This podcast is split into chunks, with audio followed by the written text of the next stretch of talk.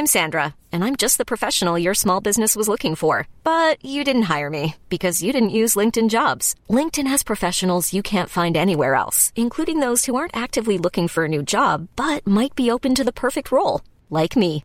In a given month, over 70% of LinkedIn users don't visit other leading job sites. So if you're not looking on LinkedIn, you'll miss out on great candidates like Sandra. Start hiring professionals like a professional. Post your free job on linkedin.com/achieve today. Como Deus podia amar quando não havia ninguém para ser amado. Evangelho de João. Comentário de Mari Persona. O amor é algo tão antigo quanto o próprio Deus. O amor é eterno. Ele sempre existiu e sempre existirá. O amor faz parte da essência de Deus. O apóstolo João afirma em sua primeira carta que Deus é amor. Mas como o amor podia existir antes de todas as coisas? Como Deus podia amar quando ainda não existia alguém para ser amado? É aí que entra a Trindade, uma palavra usada para explicar que Deus é um, porém em três pessoas: Pai, Filho e Espírito Santo. Esse um só Deus em três pessoas pode ser claramente visto desde o livro de Gênesis. Ali Deus é chamado de Elohim, palavra hebraica plural. E ao criar Adão, Deus fala no plural: façamos o homem. Em João 17, Jesus, o Filho, diz ao Pai: Me amaste antes da fundação do mundo. Esse amor já era exercido no seio da Trindade, quando não existia nem tempo nem matéria. Na Bíblia você encontra expressões como o Pai mesmo vos ama, Cristo amou a igreja e o amor de Deus está derramado em nossos corações pelo Espírito Santo que nos foi dado. Além disso, por ser onisciente e onipresente no tempo e no espaço, Deus pode amar você antes de você ter existido. Deus podia já te amar. Uh, se você perguntar quando foi que Deus começou a amar você, a resposta correta é nunca. Ele nunca começou a amar, porque ele sempre amou. Por não existir uma palavra para expressar a magnitude desse amor, João diz que Deus amou o mundo de tal maneira. O mundo são as pessoas, e a expressão de tal maneira é usada por ser impossível quantificar esse amor. Portanto, a menos que você creia em Jesus como seu Salvador, jamais irá entender o real significado de um amor que não tem começo e nem tem fim, porque é eterno. A primeira carta de João diz que nós amamos a Deus porque ele nos amou primeiro. Como você pode dizer que ama a Deus se ainda não experimentou esse amor, crendo em Jesus como seu Salvador? Ao falar desse amor, João diz que o amor é de Deus e qualquer que ama é nascido de Deus e conhece a Deus. Isto equivale a dizer que se você ainda não nasceu de novo, não nasceu de Deus, só poderá amar com as diferentes formas de amor natural, como o amor de mãe, o amor fraterno, o amor erótico. Jamais saberá o que é amar com o amor que é derramado pelo Espírito Santo nos corações daqueles nos quais ele habita. E João vai além ao escrever que aquele que não ama com esse amor de Deus não conhece a Deus. Quando você nasce de novo e é salvo por Jesus, você passa a desfrutar dos benefícios desse amor, como, por exemplo, a segurança eterna. Mas digamos que, mesmo depois de convertido, você ainda teme ser condenado. A Bíblia diz que no amor não há temor, Antes, o perfeito amor lança fora o temor, porque o temor tem consigo a pena, e o que teme não é perfeito em amor. Nos próximos três minutos, Jesus joga um balde de água fria na autoconfiança de Pedro. No final do capítulo 13 do Evangelho de João, vemos Jesus jogar um balde de água fria na autoconfiança de Pedro, que dizia ser capaz de fazer e acontecer para permanecer ao lado de Jesus. Confiar em si mesmo é dar rédea solta ao pecado que é a independência de Deus. Ao revelar aos seus discípulos que iria partir e que eles não poderiam segui-lo naquele momento, Pedro retruca: Por que não posso seguir-te agora? Por ti darei a minha vida. Ah, pobre Pedro, voluntarioso como uma mula. A resposta de Jesus revela a estupidez dessa demonstração de autoconfiança. Tu darás a vida por mim? Na verdade, na verdade te digo que não cantará o galo enquanto não me tiveres negado três vezes. Deus nos criou para sermos dependentes dele. Adão podia ter vivido para sempre com um Deus pronto para suprir todas as suas necessidades. Mesmo assim, ele quis ser como Deus, quis ser dono do seu próprio nariz, independente do seu Criador. O pecado de Adão, esse princípio de independência, de autoconfiança, de insubordinação, ele está arraigado na alma de todo ser humano, inclusive na minha e na sua. A sabedoria humana diz: confie em si mesmo, mas Deus diz: maldito homem que confia no homem e faz da carne o seu braço. Os seus amigos aconselham você: siga o seu coração. Mas Deus alerta: enganoso é o coração, mais do que todas as coisas, e perverso. Deus desdenha do desejo de independência daqueles que querem ser donos do próprio nariz. Não sejais como o cavalo, diz a palavra de Deus, nem como a mula, que não tem entendimento e cuja boca precisa de cabresto e freio. No mesmo salmo, Deus diz que deseja ensinar a você o caminho que deve trilhar e bastará um olhar dele para você entender. Enquanto isso, a religião do, dos homens continuará insistindo que você deve fazer mundos e fundos para Deus, quando é Ele quem deseja fazer tudo por você. Ou melhor, quem já fez, já fez o mais difícil, entregar o seu filho para morrer pelos pecados que você cometeu. O instinto de Pedro de querer fazer a sua autoconfiança parecer devoção não passa de uma tentativa de satisfazer o próprio ego como fez o rei Saul no Antigo Testamento. Ao invés de destruir completamente o rebanho que tinha sido capturado do inimigo, conforme Deus tinha ordenado, Saul alegou que havia poupado o melhor do rebanho para oferecer sacrifício a Deus.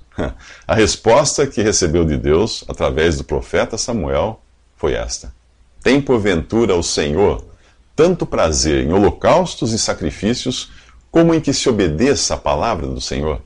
Eis que o obedecer é melhor do que o sacrificar. E o atender melhor é do que a gordura dos carneiros, porque a rebelião é como o pecado de feitiçaria, e a obstinação é como iniquidade e idolatria. Nos próximos três minutos, Jesus revela a bendita esperança dos que já se converteram. Jesus revela a maravilhosa perspectiva que tem todos os que creem nele como Salvador. Enquanto a religião do homem coloca pesados fardos sobre seus seguidores e nunca lhes dá certeza de coisa alguma, o Evangelho indica claramente que a salvação vem pela fé em Jesus. Por isso, antes de falar do futuro eterno e seguro para os que crerem nele, Jesus começa falando de fé. Não se turbe o vosso coração. Credes em Deus, crede também em mim. Na casa de meu pai há muitas moradas. Se não fosse assim, eu vou-lhe teria dito: Vou pre preparar-vos lugar. Primeiro, Jesus afirma que se você crê nele, pode viver tranquilo e confiante, sem medo de ter uma surpresa desagradável quando partir desta vida. Por isso, preste muita atenção. Se você escutou um evangelho condicional, você não escutou o evangelho cujo, cujo significado é boas novas ou boa notícia. O que é um evangelho condicional? É aquele que coloca condições para você ser salvo. É o Evangelho que diz que o sacrifício de Cristo não foi suficiente para salvar você. E, portanto, não basta crer em Jesus e em sua obra na cruz. É o Evangelho cheio de se isso, se aquilo. Tipo assim, se você perseverar, se você for à igreja, se você der o dízimo, se você fizer isso, se você fizer aquilo. Horas. Como alguém poderia chamar algo assim de boa notícia? Se eu sei que eu sou um pecador perdido, que sou zero à esquerda aos olhos de Deus, como esperar que eu faça alguma coisa para ser salvo? Como você poderia ter a certeza de todos os seus pecados pagos e do perdão completo de Deus se no momento de sua conversão você recebesse uma lista enorme de coisas que ainda estaria faltando fazer? Como Jesus poderia ter morrido gritando está consumado ou está terminado, se ainda restasse alguma coisa para você terminar? Veja a ordem das coisas na passagem que eu citei. Primeiro, não se perturbe o seu coração. Simplesmente creia em Deus e em Jesus. Segundo, Jesus já foi preparar um aposento para você na casa do Pai, no céu. E ele nos dá certeza disso ao afirmar: se não fosse assim, eu vou teria dito. Bendita provisão.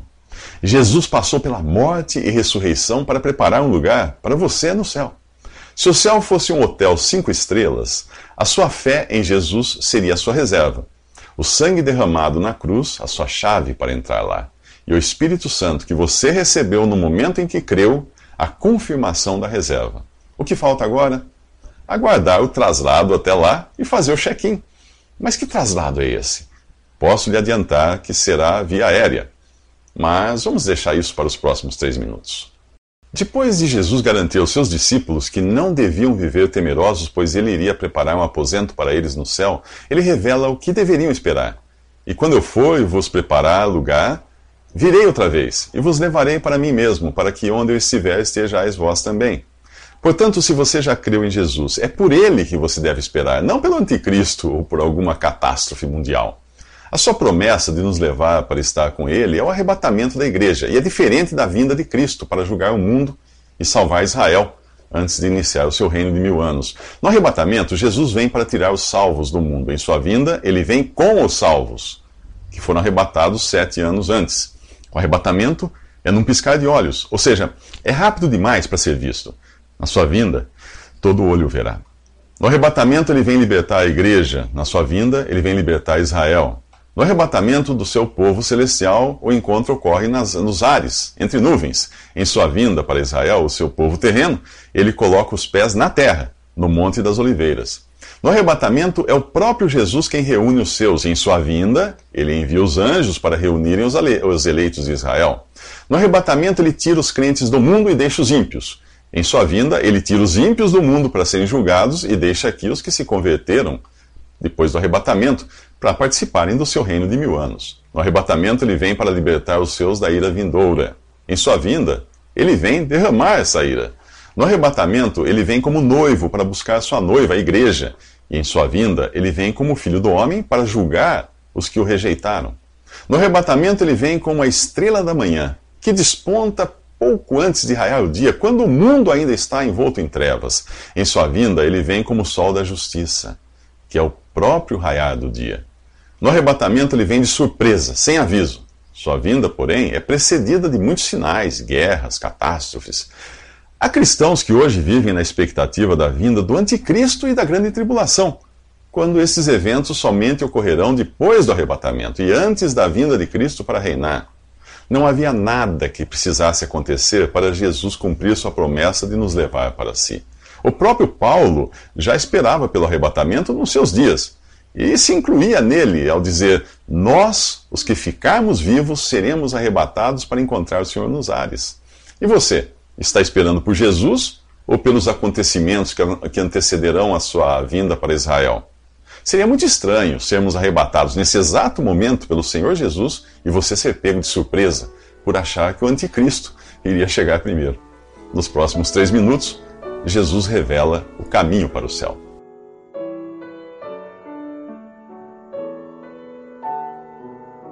Visite respondi.com.br. Visite também 3minutos.net.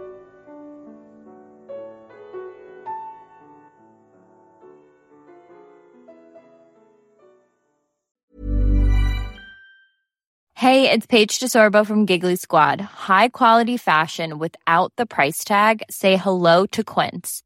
I'm snagging high-end essentials like cozy cashmere sweaters, sleek leather jackets, fine jewelry, and so much more. With Quince being 50 to 80% less than similar brands. And they partner with factories that prioritize safe, ethical, and responsible manufacturing. I love that. Luxury quality within reach. Go to quince.com slash style to get free shipping and 365 day returns on your next order. Quince.com slash style.